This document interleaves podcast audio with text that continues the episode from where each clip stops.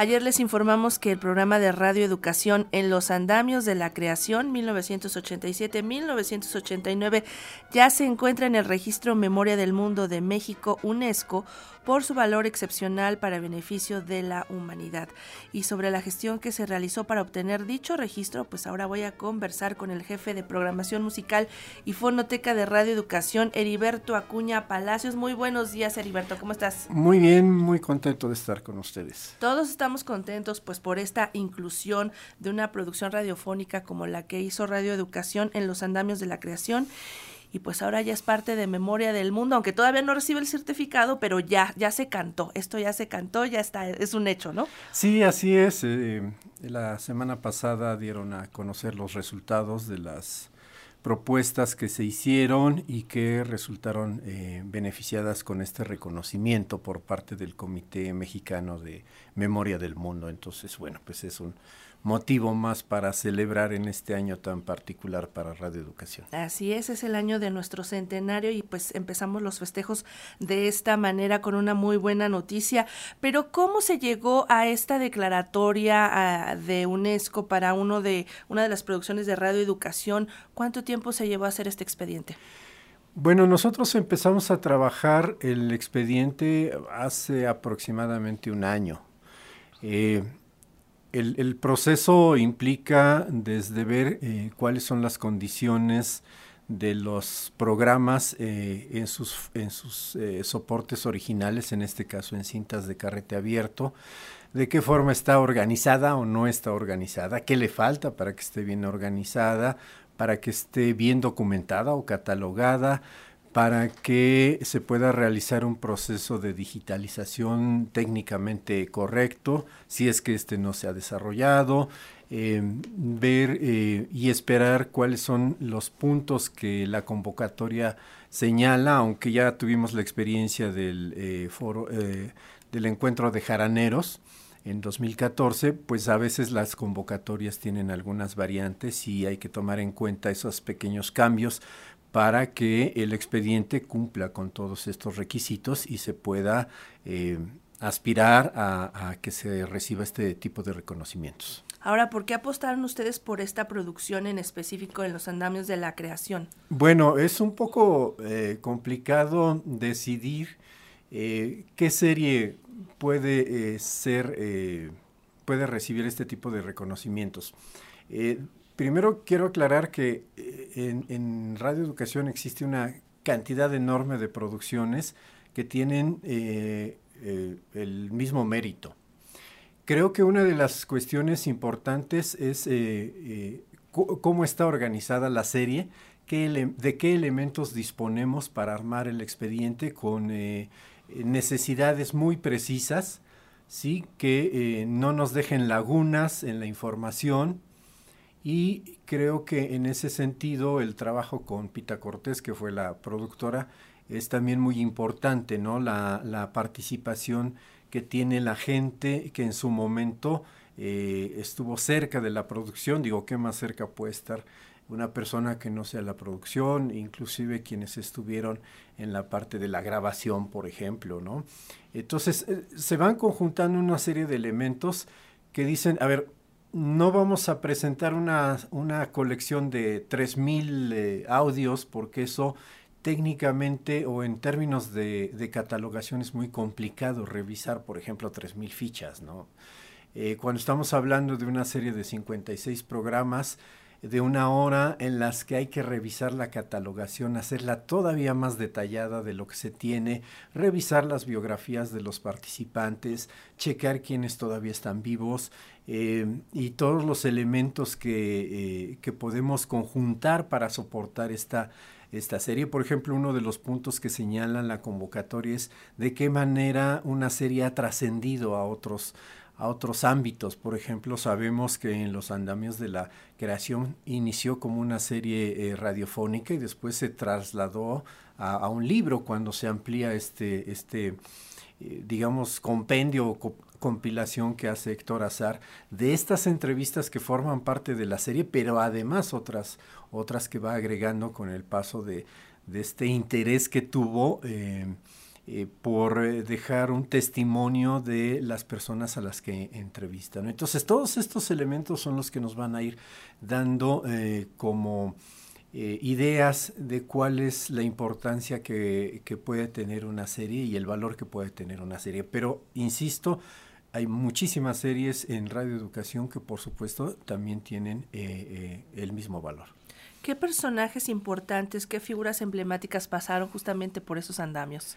Bueno, eh, son 56 personas, la verdad es que me, cuesta trabajo eh, decir el nombre de los 56. El, primero es eh, Rufino Tamayo, ¿no? Este, es el primer programa de la serie, es impresionante escucharlo, hablar de su obra, al, al, momento en que él platica con Héctor Azar, no solo habla de su obra, sino eh, está implícita su personalidad, su forma de ser, su forma de concebirse como artista y cómo se imagina que lo concibe la gente que lo esté escuchando, ¿no? Por ejemplo, ese es, es uno de los programas que a mí me gustan, además de que es el primero, creo que la serie empezó con, con una eh, personalidad tremenda, ¿no? Como fue Rufino Tamayo. Otra de las, eh, por cuestiones, digamos, personales, profesionales, una de las que también me llaman mucho la atención es eh, la entrevista que hace a Blas Galindo, el compositor del nacionalismo del grupo de los cuatro,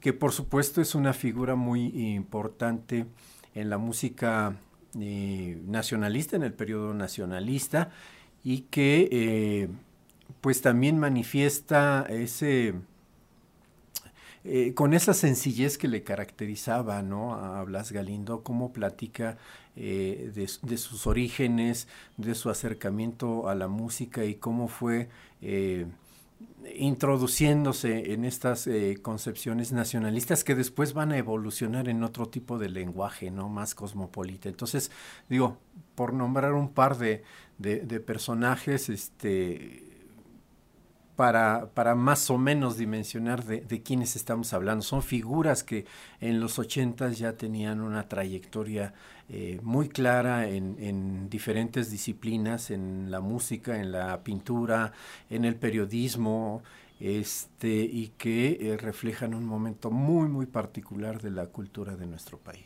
Y el mismo conductor, el mismo... Por supuesto, digo, exactamente, creo que eh, cuando cuando revisamos el, contexto y, vemos eh, pues el ímpetu que le puso Héctor Azar, porque como lo comentaba ayer eh, Pita Cortés en este mismo espacio, eh, el, el, interés, el deseo de Héctor Azar de crear este espacio donde se pudiera dialogar acerca de, cuestiones profesionales, pero también cuestiones muy personales, ¿no? O sea, no solamente están hablando de su trabajo, sino de cómo son ellos, ¿no?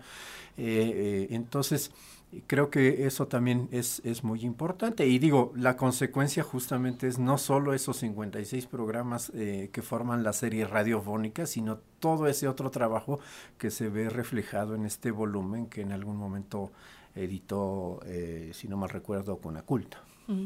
Además de este gran honor que significa pues tener una declaratoria como memoria del mundo para esta producción en los andamios de la creación 1987-1989, ¿qué más significa? ¿A qué se compromete Radio Educación?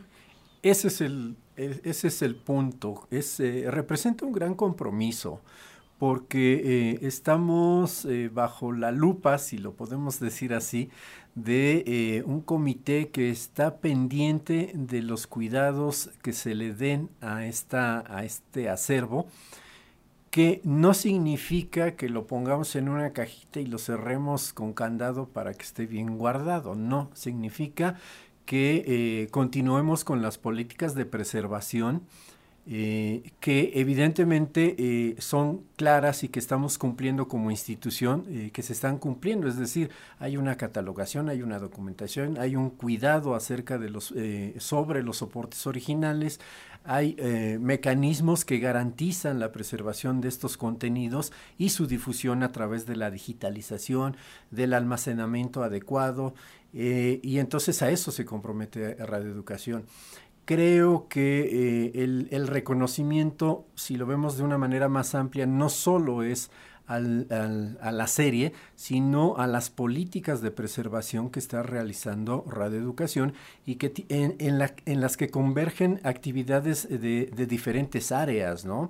Eh, Sí, en la fonoteca realizamos gran parte de esta preservación, pero también, por ejemplo, eh, interviene indirectamente el área de informática, ¿no? Porque ellos están pendientes del servidor donde están almacenados los audios digitales que afortunadamente pudimos adquirir gracias a un apoyo que recibimos este año del proyecto Iberarchivos y que nos permitió adquirir este, este servidor. Entonces vamos conjuntando una serie de elementos de, de trabajos, de actividades en las que participan diferentes profesionales de las diferentes áreas que convergen en el trabajo radiofónico y que van permitiendo que se cumplan las condiciones, las mejores condiciones que puede tener radioeducación para que no solo eh, en los andamios de la creación, eh, de la, sí, en los andamios de la creación, sino el acervo en general eh, pueda estar bien preservado para que la gente que nos esté escuchando pueda consultarlo en el momento en que así lo requiera.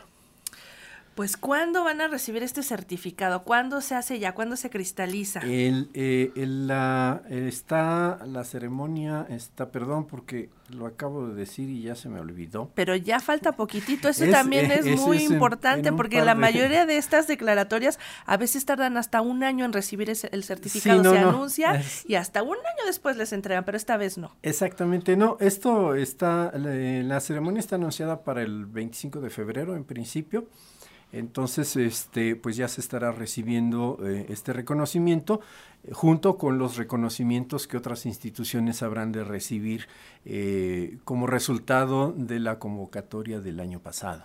Heriberto, decías muy bien que otras producciones hechas por Radio Educación también merecerían ser reconocidas con, por formar parte de Memoria del Mundo de UNESCO. ¿Ya están trabajando, ya están pensando en otras postulaciones? Hemos platicado acerca de, por ejemplo, las series dramatizadas, eh, radionovelas en particular, que es un género que eh, pues eh, la, gente sigue pidiendo, las estaciones públicas del país siguen, nos siguen solicitando para retransmitir. Hay una cantidad enorme de radionovelas, de series dramatizadas, cuento corto, radioteatro, en fin. habría que hacer una selección muy cuidadosa de, esta, de este trabajo. Hay otros materiales, por ejemplo, que tienen que ver con las lenguas originarias, que también eh, creo que es un elemento distintivo de la producción de radioeducación. Eh, hay otras series que tienen que ver como por ejemplo con eh, la educación sexual, la apertura a estas comunidades LGBT, series que han sido emblemáticas en ese sentido. Eh, es un discurso que Radio Educación puso en, los medios de comunicación hace muchos años y que tienen un valor eh, muy importante y que este por supuesto también representan tienen un significado muy especial eh, en los términos en los que el Comité Memoria del Mundo suele pedir para que estas, estos materiales se inscriban en, este, en este programa pues esperemos que otras producciones de Radio Educación también formen parte de Memoria del Mundo, porque merecen ser preservados, pero también merecen ser conocidos. Son producciones que se hicieron en otros años, pero que siguen vigentes por el valor de la información que guardan, por la originalidad, por la calidad, por los personajes que pasaron por ahí. Así que pues enhorabuena por este reconocimiento de Memoria del Mundo. Para en realidad es para toda Radio Educación, no nada más para la producción, es para toda Radio Educación. Nos felicitamos por este reconocimiento y esperamos que vengan más, Heriberto. Sí, definitivamente, y creo que, eh, bueno, eh, como siempre en, estos eh, casos, ya habíamos programado una serie de programas, una selección de programas de, en los andamios de la creación para este programa de la radio centenaria, que es este bloque que se está transmitiendo por la frecuencia de AM para febrero. Sin embargo, también eh, para marzo vamos a reiniciar la transmisión de toda la serie y tentativamente está programada para los jueves a las 22 horas, eh, esto a partir de marzo.